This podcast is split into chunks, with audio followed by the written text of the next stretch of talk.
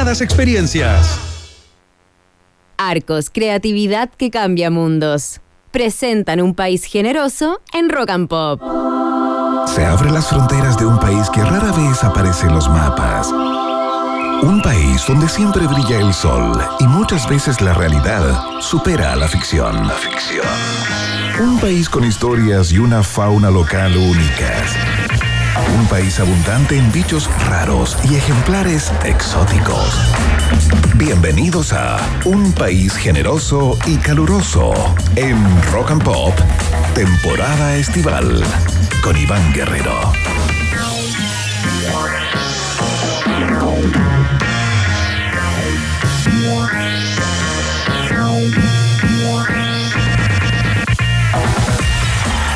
¿Qué tal? ¿Qué tal? ¿Cómo están, ratitos y roedores? Sean todos bienvenidos y bienvenidas a la fiesta informativa de la Rock and Pop que se inicia puntualmente a las 18 horas en la República de Chile y las 15 horas con un minuto, justo acaba de cambiar acá en los Estados Unidos de, México, ¿no? Eh, tenemos mucha información que compartir con ustedes en el día de hoy. Desde ya se pueden conectar a nuestra cuenta de Twitter, arroba rock and pop. Ahí está la pregunta del día. Se las vamos a contar en instantes, pero ustedes pueden votar desde ya, por supuesto. Al final del programa, como siempre, leemos sus percepciones. Eh, estamos en la www.rockandpop.cl para Chile y el mundo, por supuesto. Estamos ya transmitiendo, entiendo, nuestro canal de YouTube, eh, Rock and Pop FM, por ahí nos encuentran, nos pueden ver incluso. Eh, bueno, ahí ven ustedes si es que les parece un espectáculo digno de ser visto, pero bueno, nosotros los invitamos, por supuesto.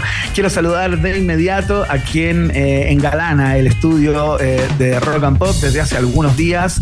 Lamentablemente ya queda poquito, está eh, reemplazando a nuestra querida Maca Hansen y lo ha hecho de manera más que excepcional. La gran, la gran, la gigantesca, la enorme Cata Muñoz. ¿Qué tal? Ay, oye Iván, como que te superáis día a día con las presentaciones tan lindas que me hacís. Estoy emocionada. ¿En serio? Sí, como que cada día me presenté de manera más bonita, qué orgullo. Pero nunca nadie te había presentado así como con pompa y circunstancia, con lo que mereces finalmente. Con este nivel de amor, no, fíjate. Estoy No te puedo creer. muy emocionada. Eh, como no sé, has tocado mi corazón. Mira, qué increíble. Un saludo a tu marido que escucha esto todos los días. Has tocado mi corazón derretido hoy día. Oye, literal derretido. Yo pensé en un minuto, qué? cuando venía caminando para acá, yo pensé en un minuto eh, y me miraba la suela de los zapatos por si acaso, porque pensé que en algún minuto se me iban a derretir. Así no, como. ¿cuánta temperatura? Sí, Por favor, ese informe del tiempo con voz impostada, como si fuera el piloto de una nueva meteoróloga en televisión. Parece realmente impresionante. Pero al ser exactamente las 6 de la tarde con 3 minutos, en Santiago tenemos una temperatura de 32.3 grados de alto impacto.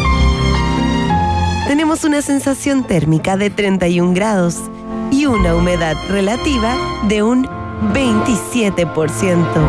Uf, uf, qué calor, me derrito. Excelente, la meteoróloga erótica, como cada día acá en el 94.1, Cata Muñoz, su marca registrada de alguna manera durante estos días en el país. Oye, No, pero es acá hay, hay como 23 grados. Pero es que Iván, imagínate, son las 6 de la tarde y 32 grados. Va a ser una noche exquisita. ¿eh? No, está rico hoy día. Para dormir cucharita. Perfecto. Claro, como súper cerca del otro, como pegadito. Oye, no, hay que hacer esa, las murallas de almohada, po. Esa es la técnica. Pero por supuesto, no, no se puede tocar el cuerpo del otro. Imposible. No, imposible, imposible. Con este nivel de calor no. Bueno, vamos a tener que voy a volver a dar el consejo, ¿ah? voy a volver a dar el consejo. Cata, para las personas que no encuentran calma a propósito del calor y requieren tener algún alguna sensación de frío que pase por su cuerpo, háganse cosquillas en la parte anterior del codo, ahí donde se junta el brazo con las con la parte Ah, final del brazo, la que va hacia el hombro, no sé cómo explicarlo bien, no sé cómo pliegue, se llama ese lugar. ¿En el pliegue?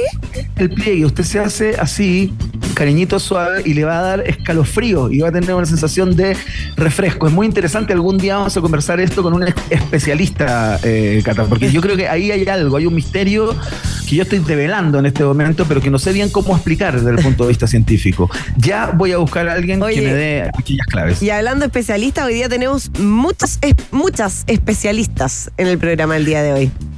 Exactamente, mira, entre las muchas personas interesantes que conocí acá, acá en México, conocí a una chilena que lleva más de 16 años viviendo acá. Ella es investigadora de la UNAM, de la Universidad Autónoma de México, una de las más prestigiosas de este país y del continente, eh, y es especialista en narcotráfico y narcocultura. Se especializó en eso, es académica de la UNAM, hoy día está en Chile, eh, porque va a empezar a trabajar ahí en una universidad chilena. Eh, y em, bueno, tengo la impresión que es un muy buen instante para conversar con ella a propósito de lo que está pasando en Ecuador, por ejemplo, donde Ayer miércoles asesinaron al fiscal Carlos Suárez, que era la persona que estaba investigando este mm, asalto al canal de televisión TC eh, durante esta crisis de violencia narcocriminal, se podría decir, en Ecuador, ¿no? Así es que nos va a estar contando acerca de los tentáculos del narcotráfico con el crimen organizado, cómo eh, se mete de alguna manera en los países, fundamentalmente de nuestro continente, en donde tengo la impresión que hoy no hay país mm. eh, que de este lado del mundo que pueda sentirse libre de ese flagelo, ¿no? ¿Cómo operan, cómo surgen estos grupos? Acuérdate que el presidente Novoa identificó como a 22 grupos claro. Eh, que estaban operando de alguna u otra forma en Ecuador. Entonces vamos a estar en ese lo que tema, no tan solo focalizado ahí, sino también en todo el continente. Sí, pues lo que hablábamos el otro día también, cómo estos grupos se meten y de alguna forma se empiezan a meter a estamentos que deberían ser imparciales, ¿cierto? Que no deberían ser obviamente eh, flagelados por el narcotráfico y se empiezan a meter un poco en la normalidad de la gente, o sea, como en el día a día, como que ya son criminales, pero no están como en el under del mundo criminal. ¿Me, me explico? Exactamente, tal cual. Vamos a estar conversando acerca de ese fenómeno con Ainhoa Vázquez, eh, chilena, como te contaba, vivió mucho tiempo en México, hasta hace unos meses nada más. Eh, yo estuve en su despedida, de hecho, cuando, cuando, cuando se fue de acá, así es que nos va a estar contando todo. Eh, tiene un par de libros también ligados al narco, ha publicado, ha hecho estudios, papers, etcétera. Así que una especialista en narcocultura hoy en el país generoso.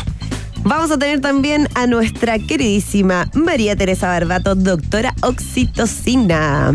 Hoy día viene a hablar de una cosa que me llamó mucho la atención, fíjate, eh, cómo la música posee distintos tipos de apego. Como que tú puedes ah, generar apego con la música. O sea, yo me imagino que uno conecta con la música de distintos niveles, pero, pero ¿cuál será como el nivel de apego al que uno podrá llegar con una canción, ponte tú? Qué curioso, como bandas de apego seguro, bandas de apego ansioso. Eh, bueno, ella, ella maneja muy bien todas las tipologías del apego, así que nos va a estar contando en un rato eh, del apego ligado a la música. Me parece interesantísima conversación. Ahora que lo pienso, yo durante los últimos cuatro años, cuando me llega la lista de Spotify de lo que es más escuchado en el año, siempre me sale en primer lugar la misma canción. Yo siempre tengo la mm. misma canción como la más escuchada. Quizá tengo un apego con esa canción. Sí, claro, se llama WhatsApp de Four Non Blondes. ¿La conoces? No te puedo creer. Esa, esa, canción. Es, y claramente ahora como que cuando me preguntan mi canción favorita yo antes decía, no, no sé, me gustan varias, pero ahora siempre que me preguntan digo esta, pero porque me sale como mi más escuchada, mi canción más escuchada en Spotify. Qué buena, pero espérate, ¿cuántas veces la escuchas al mes, por ejemplo? No, no, no, no sé, no tendría que revisar de nuevo los números, pero como que pero más de dos. Sí, más de dos, más de dos. Efectivamente me gusta mucho esta canción y cuando sale nunca la cambio y la escucho hasta el final, ¿cachai? Y todo. Pero claro, durante cuatro, cuatro años seguidos igual es N para tener una misma canción en el número uno, ¿no? ¿Y tú tienes la respuesta por qué esta canción que dice WhatsApp durante, o sea, que nunca dice WhatsApp y que dice What's Going On todo el tiempo se llama What's Going On? Eh, o sea, se llama WhatsApp y no What's Going On. No, no. Te enredo, Armé. Ay, no, es un enredo, pero me gusta mucho esta canción. Es que antes, me, antes ya me gustaba mucho y después vi una serie que se llama Sense 8 y ahí salen y, ah, cantan los personajes esta pues. Y, Sensei de las hermanas Wachowski. Es increíble esa serie. Y, y ahí la veo aún más, po. Obviamente, si ya la amaba antes, después de eso. Excelente. Si usted quiere conocer más gustos musicales de Cata Muñoz, tiene que quedarse para la columna de la doctora Oxitocina en unos minutos más. ¿Cómo la música? No sé, distintos tipos de apego. Como este, por ejemplo, el apego ansioso de Cata Muñoz con la canción WhatsApp. ¡Ay, qué buena acción! Ya, tenemos viaje en el tiempo también, que preparé en el día de hoy con mucho cariño. Espero sorprenderme. Eh, para todos y todas. Te va a sorprender porque hay buenas historias hoy. Eh, ¿Hay algo de los Beatles o no? Por Ay. supuesto que sí. no te creo. Pero obviamente Siempre. sí, una estación muy importante la de los Beatles en el día en el día de hoy. Ya les voy a contar por qué, pero obviamente había algo de los Beatles y podrían haber sido dos o tres cosas de los Beatles, pero solamente dejé una, la que me parece la más significativa. Así que en minutos todo eso, tenemos el test de actualidad en el día de Sí. hoy. Cata Muñoz me que quiere liquidar estoy- porque ayer ganó 2-1. ¿ah? Estoy asustada con el, con el test de actualidad porque digo, no sé si estarán bien hechas las, si estarán bien difíciles las preguntas, ¿cachai? Como que siempre, siempre hasta el final dudo todavía. Como que tengo ahí mis Ya. dudas, le pego una revisada de nuevo a las alternativas. Ahí estamos poniéndole pino, digamos. Vamos a ver cómo te va. Miren, no habrá forma en que me puedas vencer, Cata Muñoz.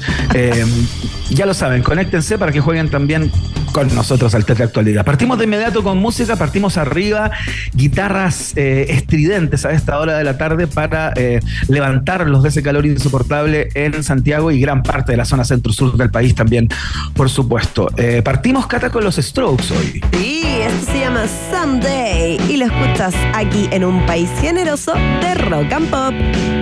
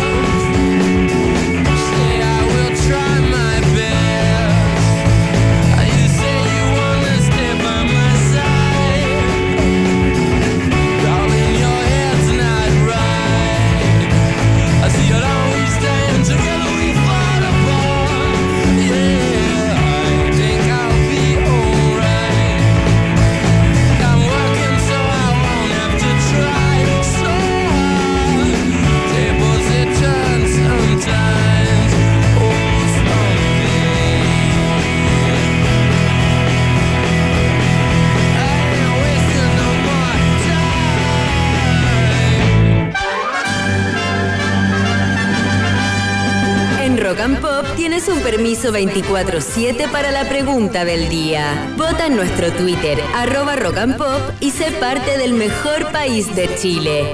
Un país generoso de la rock and pop. Ratita roedor, tú que en este momento estás estrangulado, estrangulada por el calor, te quiero invitar eh, a refrescarte con el momento hiperdemocrático de la 94.1. Es la pregunta del día que tú contestas como todos los días a través de nuestra cuenta de Twitter, arroba rock and pop, eh, poniendo el hashtag ahí, un país generoso, ¿no? Em, es el, fue el tercer día de formalización eh, de la ex alcaldesa de Maipú, Katy Barriga, eh, y el tribunal eh, decretó arresto domiciliario total para la exalcaldesa, desestimando la, la- la petición, digo, que había hecho la fiscalía, habían sol- solicitado la prisión preventiva eh, por considerarla un riesgo para la sociedad, ¿no? Todo esto mientras se desarrolla la investigación, ¿no? Eh, la vimos ahí saliendo del tribunal, Cata, eh, hizo unos lives eh, a través de su cuenta de Instagram. No se veía tan. Eso te iba a decir, no se veía tan preocupada. O sea, o sea, yo la vi como muy contenta recibiendo el saludo de una señora y Sí, eh, como, como más relajada, yo encuentro para el nivel de lo que está pasando. O sea, quedó con arresto domiciliario total y arraigo nacional. o sea, tengo la impresión que está un poco disociada eh, la amiga Barriga eh, y claro, su actitud no se condice con, con el momento por el que pasa. Claro, rarísimo, ¿no? De actitud. Yo no podría pensar también que eso que prenda la cámara para hacer un live y, junto a- y justo haya una fanática de ella ahí en el lugar podría haber sido como una galleta, ¿no? Desde, desde eh, siendo mal pensado, viendo bajo el agua, Claro. qué sé yo.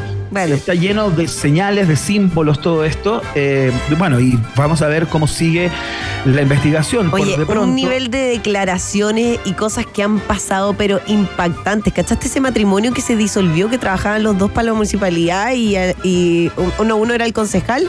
Y al tipo Claro. como que le empezaron a decir a la señora cosas falsas de él y se terminó separando.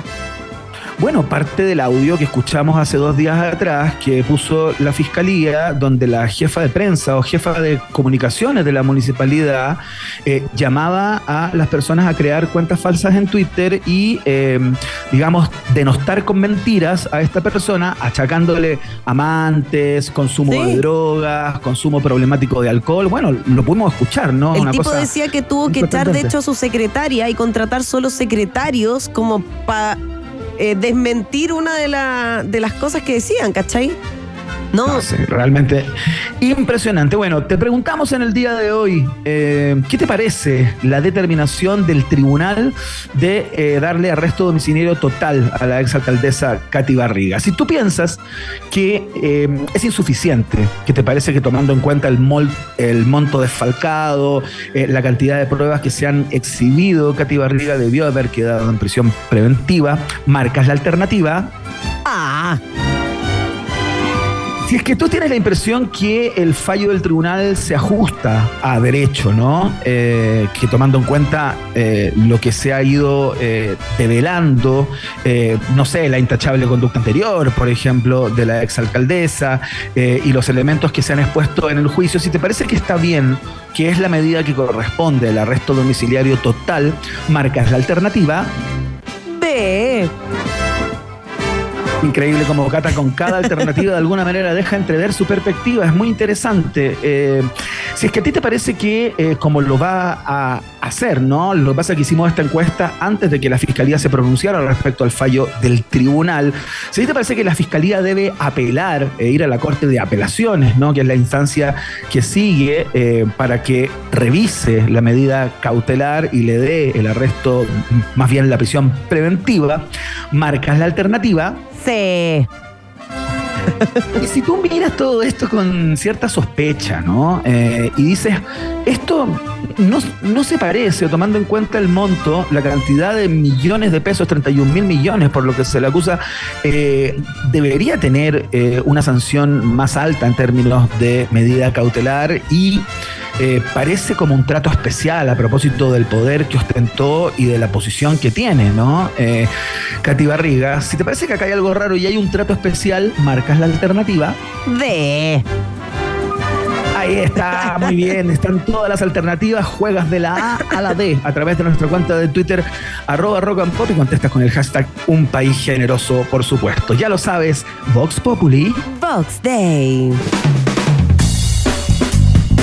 Vamos a escuchar música. Sí, nos vamos hora. preparando para la llegada de abril, cuando los tres se presenten ahí en su revuelta. Van a estar en Concepción el 6 de abril. Eh, van a estar también acá en Santiago el 27, 28 de abril y 30 de abril en el Movistar Arena. Y de hecho, 27 28 está agotadísimo. Solo quedan los últimos tickets, creo, para el 30.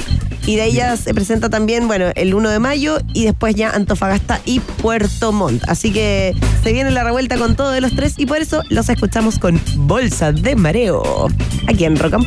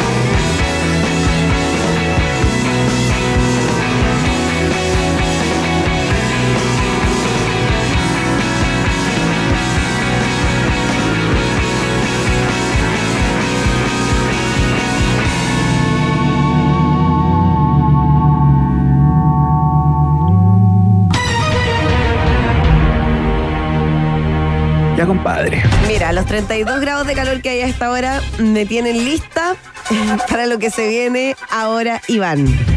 Oh, estoy contenta con esto. Me ¿Estás tengo- contenta con el test de actualidad? ¿Sientes que tiene calidad suficiente como para vencerme fácil? No, no sé si para vencerte fácil porque tú eres un hombre de eh, muy intelectual, con mucho conocimiento. Vasto, vasto ¿Te conocimiento. parece? Lo mismo piensa mi mamá. y nadie más. Ay, ya, ¿estás listo, Iván?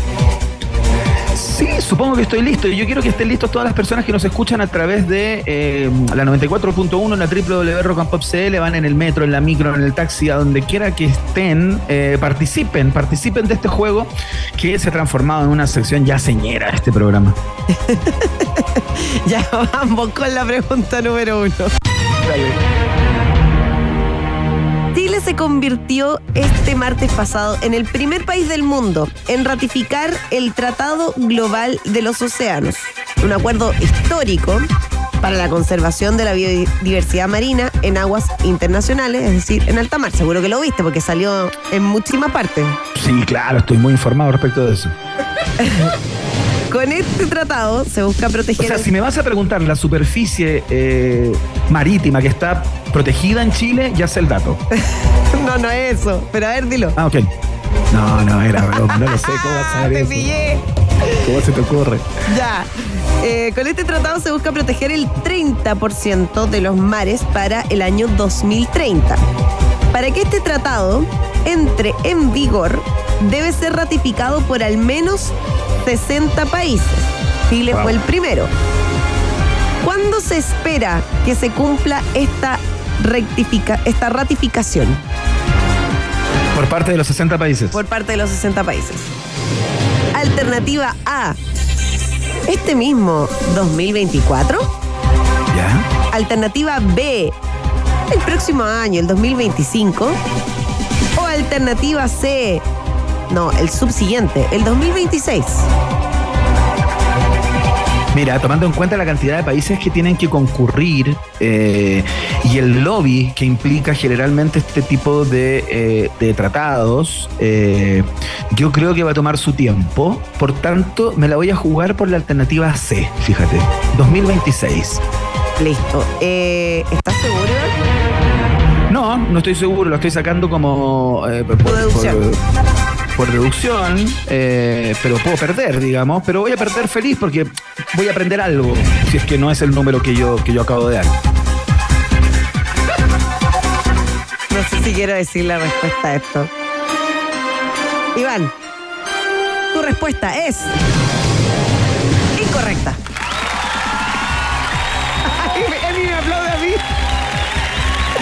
Sí, increíble, esto se ha transformado en un moledero de carne.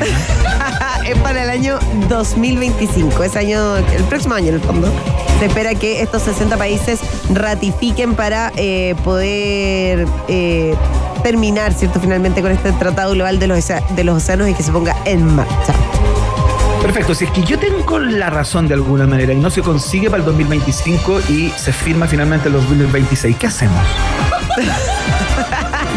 ¿Qué hacemos con esta pregunta que me vas a dar por incorrecta? Eh, te compro una dejo ahí. Te compro una torta. ahí. Te compro una torta. Bueno, muy bien. Vamos con la otra. Vamos con la siguiente pregunta. Hoy, esta noche, esto es como está pasando, lo estás viendo. Hoy Sí, claro. comienza la edición 2024 del Festival del Guaso del Mue. Mira, qué bueno. Van a ser cuatro noches. Hay distintos artistas nacionales e internacionales que van a participar ahí en el clásico Patagual. Claro. Y para este año, la transmisión televisiva va a estar a cargo de TVN. Sido la tónica de los últimos años, ¿cierto? Sí, claro. Y ya confirmaron a Eduardo Fuentes y Beth Vergara como los animadores de este evento. Dentro de los artistas van a estar Luciano Pereira, por ejemplo, José Luis Rodríguez, El Puma. el Puma y Damas Gratis. La pregunta dice así, Iván. ¿Desde qué año se transmite por televisión el Festival del Guaso de Olmué? Qué buena pregunta. Cultura televisiva, pero a pleno. A pleno, pleno. Alternativa. Ya, no, no, no tengo idea, dale. Ah, ya.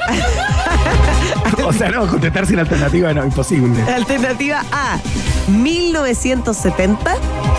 ¿Ya? Alternativa B, 1982. O alternativa C, 1984.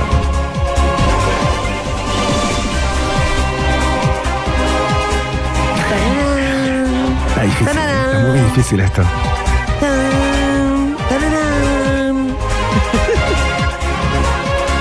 ¿Sabes que me lo voy a jugar por la, alternativa A? La alternativa A, eh, 1970. Desde 1970, fíjate, eh, a propósito como para el fortalecimiento de, la, de los valores patrios y todo aquello, yo creo que eh, lleva bastante tiempo ya siendo, siendo transmitido por la tele. Es un lindo evento, un lindo evento. Festival del Guaso Almue. Sí, ¿has estado? Yo he estado un par de veces. Pucha, sabéis que siempre lo he visto por la tele, nunca me han invitado. He Ah, querido mira. ir muchas veces, sí, pero no. Por Es muy entretenido. razón no, no lo he logrado. Vamos a ver si tu respuesta es correcta, Iván. A ver. Eh, Incorrecto, incorrecto. Ay, qué desastre la participación de hoy. 2-0, 2-0. Ya, pero Iván, igual debo decir a tu favor, y eh, pa- para la cultura general de la gente, que el Festival del Guaso del Mue se creó en 1970, Ah, mira. pero se transmite por televisión desde 1984. O sea, Ya, ok, bueno. Igual no está eh, ahí, al- algo acertaste, digamos. ya perdí en el día de hoy, eh, espero eh, no irme en cero, digamos, y tengo fe en la próxima pregunta. Eh, Vamos quiero dar las gracias a todos los que me están viendo. Vamos a ver si esto va a ser una goleada o no. Pregunta número 3.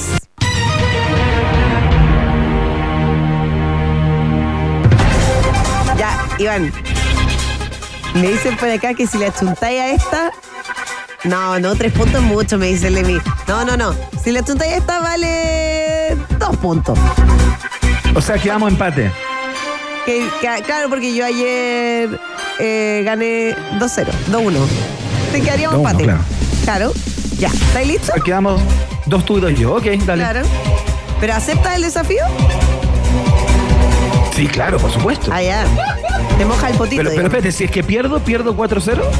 Sí, po, obvio. Ah, ya, perfecto. Dos para bien o para mal, digamos. Ok. Claro. Dale. Ya. La pregunta dice así. Un estudio de Activa Research entrevistó a 1.318 personas de 165 comunas en Chile y reveló que el 72,5% de los encuestados mayores de 18 años consume alcohol con cierta regularidad. El resto afirma no beber. De frente. Mira. Tú estás dentro de ese porcentaje, Iván, digamos. Exactamente, otro dentro de día- aquel porcentaje de excéntricos. Sí, el otro día te vimos en una entrevista que decías lo importante que era cuando alguien llegaba con pisco a México. Claro, pero para que tomara el resto, no para que tomara yo. Bueno, al desglosar la cifra por género, el 75% de los hombres mayores de 18 años afirmó consumir alcohol, mientras que en las mujeres la cifra desciende al 70,1%. La pregunta dice, ¿cuánto gastamos en promedio los chilenos al mes en bebidas alcohólicas? 15 lucas. ¡Chao! ¡Gracias! ¿Se acabó? Tenéis que dar el número exacto. Tenéis que dar el número exacto. 15 mil pesos. No. Está cerca. ¿Cómo que no? Está cerca. Pero no, es el número exacto. no, por favor. A ver, yo leí el titular. yo leí titular. El No, no titular me dice que con los- cosas. El titular dice que nos gastamos 15 mil pesos en consumo mensual de alcohol. No, el titular dice que nos gastamos cerca de 15 mil pesos en el consumo mensual de alcohol. No puedo creer, no puedo creer esto que estoy viviendo. No lo puedo creer. Bueno, ok, dame las alternativas, Cata. No, porque ya, ya sabéis, pues no, si ya se acabó acá este juego. No, no, no, no, dame las alternativas, dámelas, dámelas. Dale. Ya te la voy a dar. Alternativa A, 15.100 pesos. Alternativa B, 15.600 pesos. o alternativa C, 15.400 pesos. No, no, no te puedo creer. No te puedo creer esto. Esto ya es mala fe de Fretón. Es mala fe. O sea, esto ya es mala fe. Eh, que juzgue la gente en casa. ¿eh? Yo finalmente aquí, cual, cual Cristo, me voy a dejar lapidar por esta pregunta. Eh, pero ustedes en casa sabrán si me siguen o no. A ver, a ver. Iván, vamos, te tengo fe. Me lo voy a jugar por la alternativa C. Pero en este momento me da lo mismo perder. Te prometo que me da lo mismo. Y que sea 4-0. Está mal loco, te da lo mismo perder. Eres la persona más competitiva del mundo. Me da lo mismo perder esta, esta vez. ya. Alternativa C entonces. Me lo juego con la alternativa C. No, no puedo creer esto. La alternativa es correcta, Iván. ¡Me caí pésimo! ¡Justicia divina! ¡Me caí pésimo! ¡Justicia divina! No, renuncio Gracias, a esta Emi, la actualidad. Oye, bueno, empatamos, Cata. Estamos empatados, estamos empatados. Vamos a ver qué pasa el lunes. El lunes es mi último día, Iván. El lunes. Ah, Ah, porque yo el pensé día- que era el viernes. Mira No. qué cosa buena. Ah, ¿De hoy día es jueves. Ah, mañana te toca a mí, el lunes me toca a mí. Vamos a ver quién. ¿Sabes que juraba que era viernes hoy día? No, jueves nomás. Juro. Jueves nomás. Energía de viernes, energía que eh, ocupamos para saludar a nuestros amigos de Arcos. Actuación, fotografía, cine, comunicación audiovisual, sonido, interpretación, composición y producción musical, ilustración, animación 3D, diseño gráfico, multimedia y videojuegos. Es tiempo de creatividad, estudia en Arcos y descubre un lugar tan distinto y artístico como tú. Conoce más en arcos.cl, Arcos Creatividad que cambia mundos. Vamos a ir a una pausa cortita, ¿o no?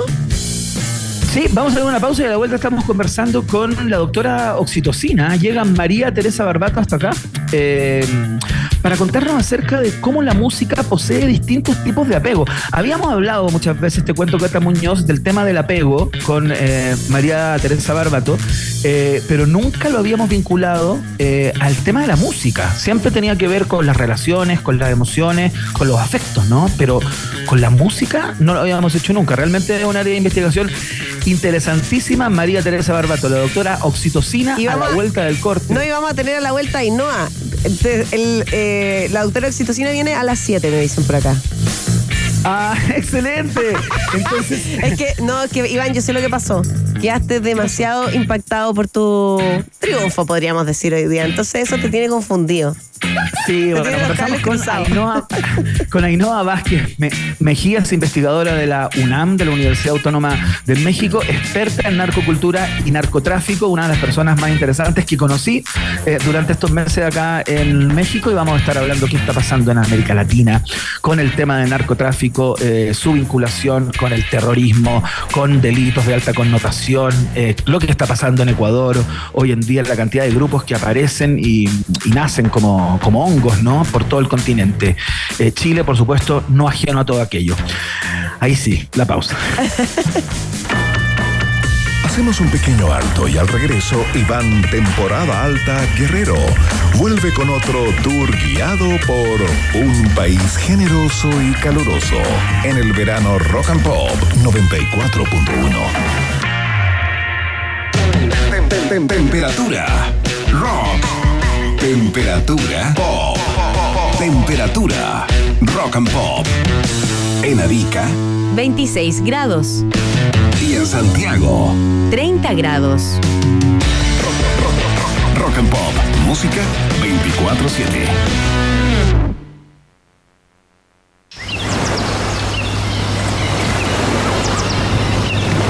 Llegó el verano y aún no estás disfrutando de este maravilloso paisaje.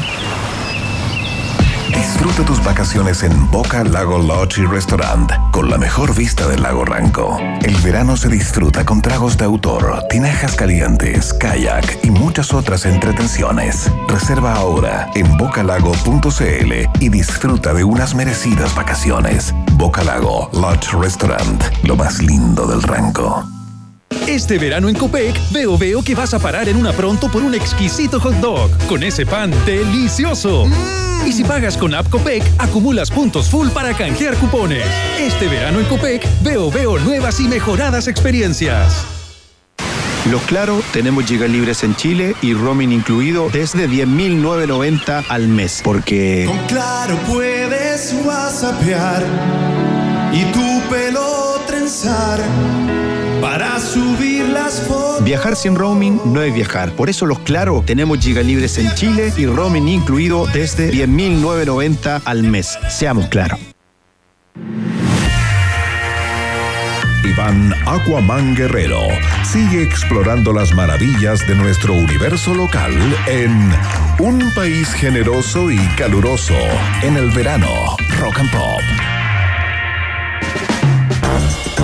Seguimos haciendo el país generoso aquí a través de todas las plataformas de Rock and Pop. Tú lo escuchas a través de la www.rockandpopcl para Chile y el mundo a través de la internet. Por la 94.1 si es que estás en la región metropolitana y por supuesto, eh, y aprovechamos de saludar a todas nuestras capitales Rock and Pop a lo largo de todo Chile. Eh, vamos a hablar de narcotráfico, vamos a hablar de narcocultura eh, y yo creo que vamos a recibir un baño eh, de precisión conceptual vinculada a este mm, vasto mundo, ¿no? Que se ha tomado de alguna manera el continente. Estamos viendo lo que está pasando en Ecuador. Fue asesinado este día miércoles el fiscal Carlos Suárez, que era la persona que estaba investigando justamente, era su pega, definir cuál era el grupo criminal que estuvo detrás de la toma en plena, eh, en Transmisión. plena como transmisión, claro, de Claro. un programa del canal TC, ¿no? Durante esta, esta reciente crisis de seguridad en Ecuador que está en curso. Comentábamos, Cata, hace algún rato que el presidente Novoa en un tuit cuando declaró el estado de emergencia allí identificó con nombre y apellido a más de eh, 20 grupos eh, ligados Sí. al narcotráfico y al crimen organizado. Eh, y queremos conocer un poquito eh, y aprender ah, ciertos conceptos que tendemos a confundir ligados a lo narco, a el narco. eh, casi todo nos parece hoy día eh, o es su- susceptible de ser vinculado con el narco y parece que no es así. Para eso estamos en el día de hoy con una especialista absoluta en el tema y quiero que la presentes tú porque la tienes ahí. La tuve yo mucho tiempo por acá, muy cerca, porque vivió más de 15 años acá en México, pero hoy está en Chile. ¿Con quién estamos, Catra? Estamos con Ainhoa Vázquez Mejías, eh, investigadora de la UNAM, lo decíamos hace un rato atrás, también Universidad Nacional Autónoma de México, autora del libro No mirar tres, razones para defender las narcoseries y editora de Narcocultura de Norte a Sur, una mirada cultural al fenómeno del narco. Oye, eh, tremendo currículum y me imagino que vienes también para contarnos todo acerca justamente de lo que... eh, Iván contaba un poco, ¿cierto?, de lo que está pasando en Ecuador, lo que pasa también a nivel latinoamericano. Entiendo que hay una diferencia conceptual primero que, antes que partamos hablando del narcotráfico, entre eh, el narcotráfico y lo narco, ¿no? Sí, bueno, muchas gracias por la invitación. Bienvenida. Primero. Bienvenida, Ainhoa. Eh, gracias. Eh, sí, hay, de repente tenemos muchas confusiones respecto a lo que significa el narcotráfico eh, y tendemos a eh, justamente confundir estos conceptos entre el narcotráfico, la narcocultura, las narcoficciones, las narconarrativas, como esta avalancha de conceptos que pareciera que son lo mismo, ¿no? O sea, cu- y eso nos implica que de repente estamos confundiendo la realidad con la ficción y ese es un problema tremendo, ¿no? La primera entonces clasificación conceptual que tenemos que hacer es dividir lo que es el narcotráfico, el problema real del crimen organizado, que tiene que ver con el tráfico, el trasiego eh, y también bueno, desde el cultivo hasta el tráfico ¿no? de, de drogas y eh, sus representaciones eh, simbólicas que serían lo narco, ¿no? Y dentro de lo narco, que es este imaginario que tenemos respecto al narcotráfico, tenemos las narcoficciones, por ejemplo, ¿no? Que son las ficciones como las series de televisión, eh, en algunos casos la música o el cine, ¿no? Que es como se representa el narcotráfico en los productos culturales.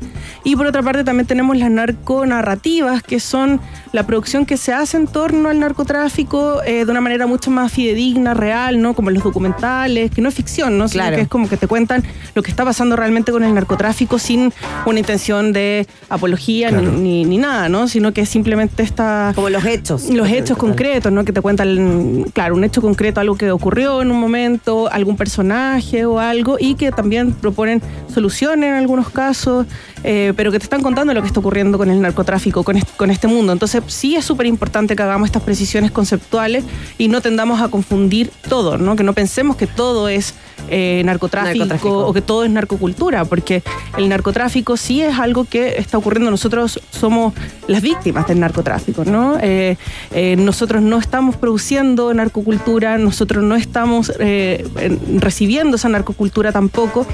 Lo que sí recibimos de repente son las narcoficciones. Claro, Y- lo narco en el Lo fondo. narco, las narconarrativas. No, y también como esta, claro, como que eh, no solamente lo vemos en, en las series, en la música, pero también como esta actitud narco, por decirlo de alguna forma, que cuando uno ve a cierta persona actuar de una manera dice, ah, actúa como narco, no sé, como que uno Claro. tiene ese imaginario eh, de lo narco, justamente. Claro, o sea, nuestro imaginario es justamente de lo narco. Nosotros no estamos metidos en la industria, Claro. no tenemos los réditos económicos que tiene la industria. Entonces, lo que a nosotros nos llega eh, principalmente son las representaciones de, del narcotráfico. Del es lo narco. Ainhoa Vázquez, y suele haber mucha distancia en términos de, de imaginario simbólico entre el narcotráfico y su comportamiento, sus prácticas, eh, sus usos y costumbres y lo que hemos visto reflejado en podcast, en series, en películas, etcétera. Hay una distancia y se tiende como a caricaturizar eh, o a uniformar todo ese mundo que es muy diverso.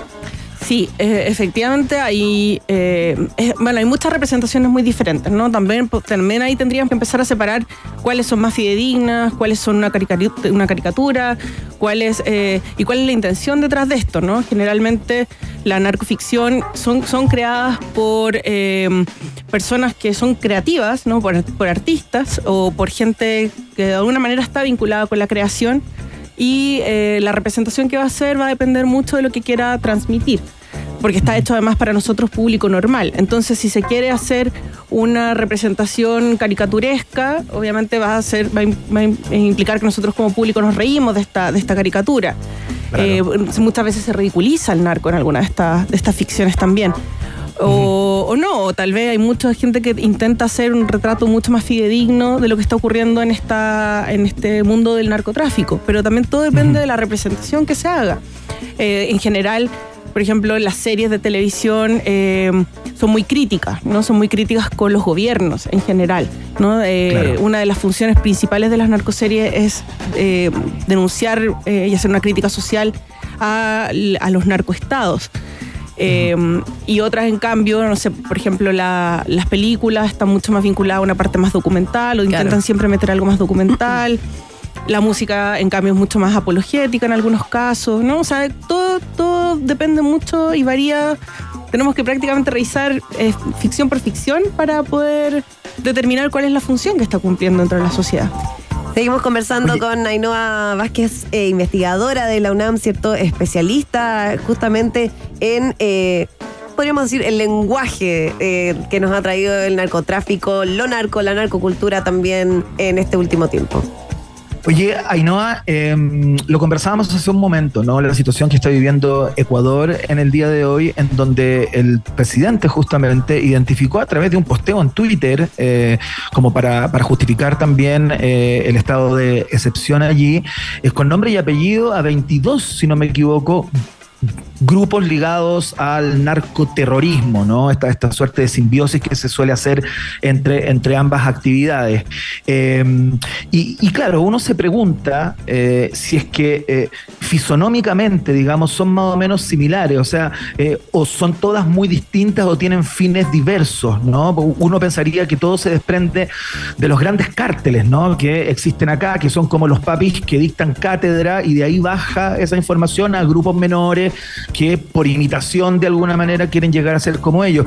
Son todos parecidos a lo que vendría siendo el cartel de Juárez o la familia michoacana acá en México, o todos tienen sus particularidades y por ello son difíciles de estudiar cabalmente, digamos. Tenemos distintos, tenemos semejanzas y diferencias, por supuesto. Algunas, por ejemplo, en el caso de los choneros, que, que en este caso fue el líder del Fito Macías, que es el que se escapó y que fue el que causó Claro. esta ola de violencia, está vinculado al cártel de Sinaloa.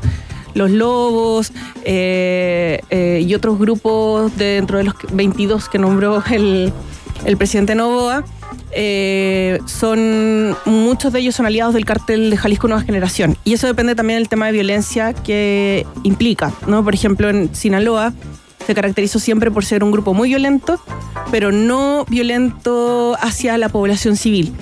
Ya. Cuidaban eso. En cambio, el cártel Jalisco Nueva Generación, al contrario, trata de ser lo más violento posible porque quiere, generar mucho eh, Terror ruido, terror, mucho ruido mediático y eh, de las formas más atroces. O sea, el, cártel de Jalisco Nueva Generación, que es el que está ligado con estos grupos, con que la mayoría de estos grupos, o sea, creo que de hecho ya el cártel de Jalisco Nueva Generación también ya está un poco vinculado con los choneros, a pesar de que Ajá. originalmente eran plenamente del cártel de Sinaloa, o como un brazo extranjero del cártel de Sinaloa.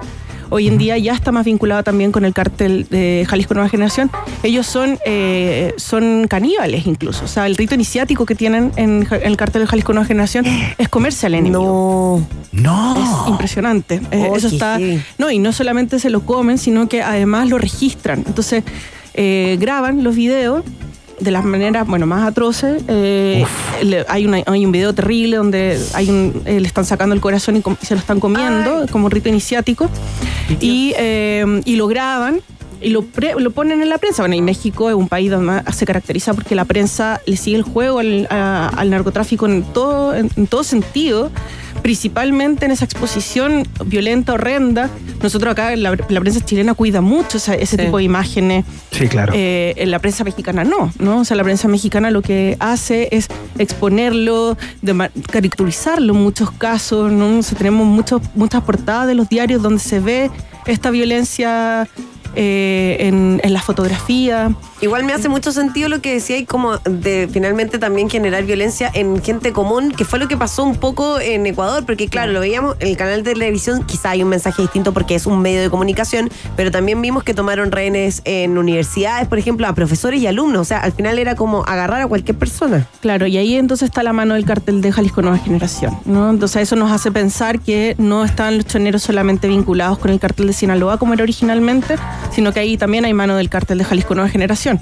Entonces esas son las cosas que, esas son ciertas particularidades, ¿no? Que tiene cada uno de, los de los grupos criminales. Oye, y no, eh, entiendo que también hay algo que yo creo que partió en su momento en, Colombia, pero eh, se ha ido como diversificando en los distintos países de Latinoamérica, que es esta situación de que el narco, el narcotráfico, no solamente eh, es esta situación de eh, los grupos que nosotros vemos como algo ilegal o malo, sino que cada vez están más interiorizados en eh, organismos estatales, en autoridades. Eh, es algo que creo que ha ido como aumentando con el tiempo. Entiendo que acá en Ecuador también pasa, que por Sí. eso el presidente además dijo vamos a ir detrás no solamente de los narcos, sino que también vamos a ir detrás de las personas que estén vinculadas a ellos, como que dio a entender que esas personas también iban a ser tratadas como delincuentes en el fondo y que también iban a recibir las mismas penas. Eh, ¿Cómo ves tú este panorama que, va- que ha ido como diversificándose quizá en Latinoamérica? Mm, Claro, ese es un problema central en varios países latinoamericanos. ¿no? O sea, en Ecuador eh, fue lo que, lo mm, destapó eh, la operación Metástasis, que había muchos políticos involucrados, había autoridades, eh, máximas autoridades involucradas en el tema del narcotráfico que estaban lavando dinero, ayudando de esas formas a- a- y protegiendo también. Eh, y eso pasa, bueno, por ejemplo, en México, por eso en México también se habla de un narcoestado. Claro. Eh, en este caso, en E- Ecuador, también ya podríamos empezar a, a pensar que, que si no es ahora un narcoestado, va hacia allá. Eh, es súper complicado, ¿no? Porque mm, en algunos casos, bueno, como pasó en el caso colombiano, que era esta idea de, la, de plata o plomo, si tú, que tampoco te deja mucho margen a nivel ético. ¿no? Claro. Porque te- tienes la, o sea, no tienes mucha posibilidad si tú te están amenazando con matar a, tu- a toda tu familia, a ti, eh, a y de las maneras más atroces, eh, o recibes la plata, eh, o vas a ver cómo se mueren todas, tus- tu- todas las personas que tú quieres y tú mismo. Entonces deja mucho mar- muy poco margen para la ética, para un pensamiento ético respecto a eso. Por supuesto ahí... Ainhoa, ¿Mm? Sí, sí. Ah, bueno, Sí, te- no, disculpa, disculpa. te, te- te quería preguntar justamente a propósito del concepto de narcoestado, ¿no? Que me parece muy interesante y sería bueno eh, acercarse como a una determinación en términos conceptuales, ¿no? ¿Cuándo, cuándo se califica un estado de narcoestado? ¿Es cuando empieza a negociar o a ceder ciertas plazas al narcotráfico?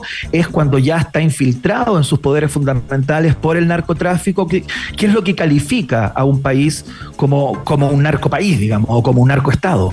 cuando está completamente infiltrado y cuando ya eres incapaz de disociar quienes están en el gobierno y son narcotraficantes o tienen algún tipo de vínculo, con el crimen organizado eh, y la gente común, ¿no? O sea, o el narcotráfico. ¿Eso en cuántos países se ve hoy día?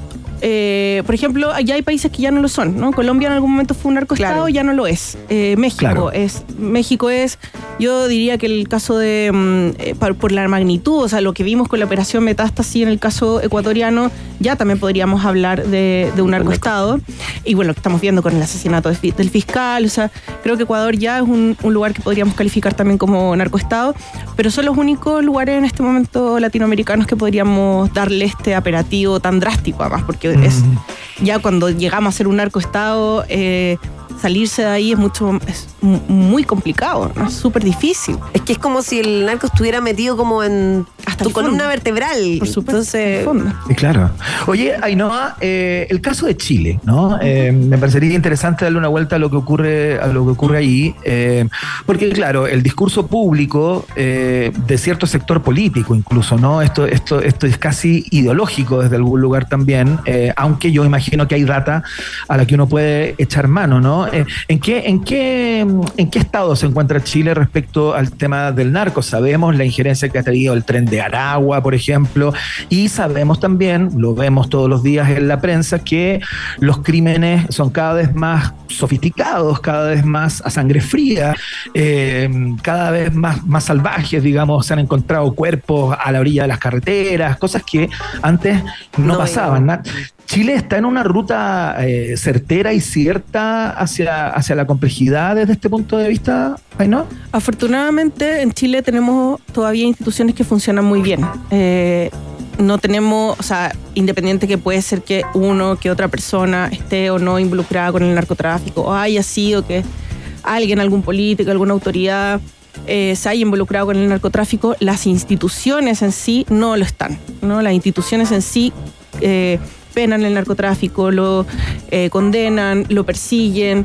Eh, entonces, bueno, creo que en ese sentido eh, tenemos que estar muy seguros de que no vivimos nosotros en Chile en un narcoestado, ¿no? Que ese es como Claro, el último paso claro. ya cuando no hay, no hay salida.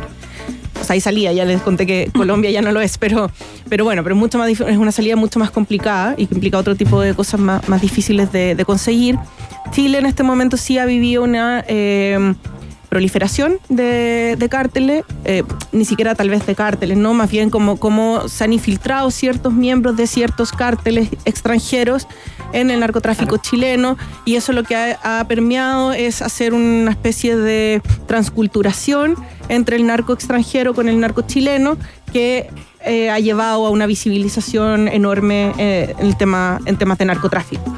No es que nosotros no hayamos tenido narcotráfico antes, teníamos eh, principalmente bandas criminales, bandas familiares en su mayoría, eh, ritos narcos, pero eh, lo que ha hecho que se visibilice mucho en el último tiempo es esta llegada de, la- de la- de las culturas eh, narco extranjeras, de la narcocultura extranjera, porque se ha mezclado con la chilena. ¿no?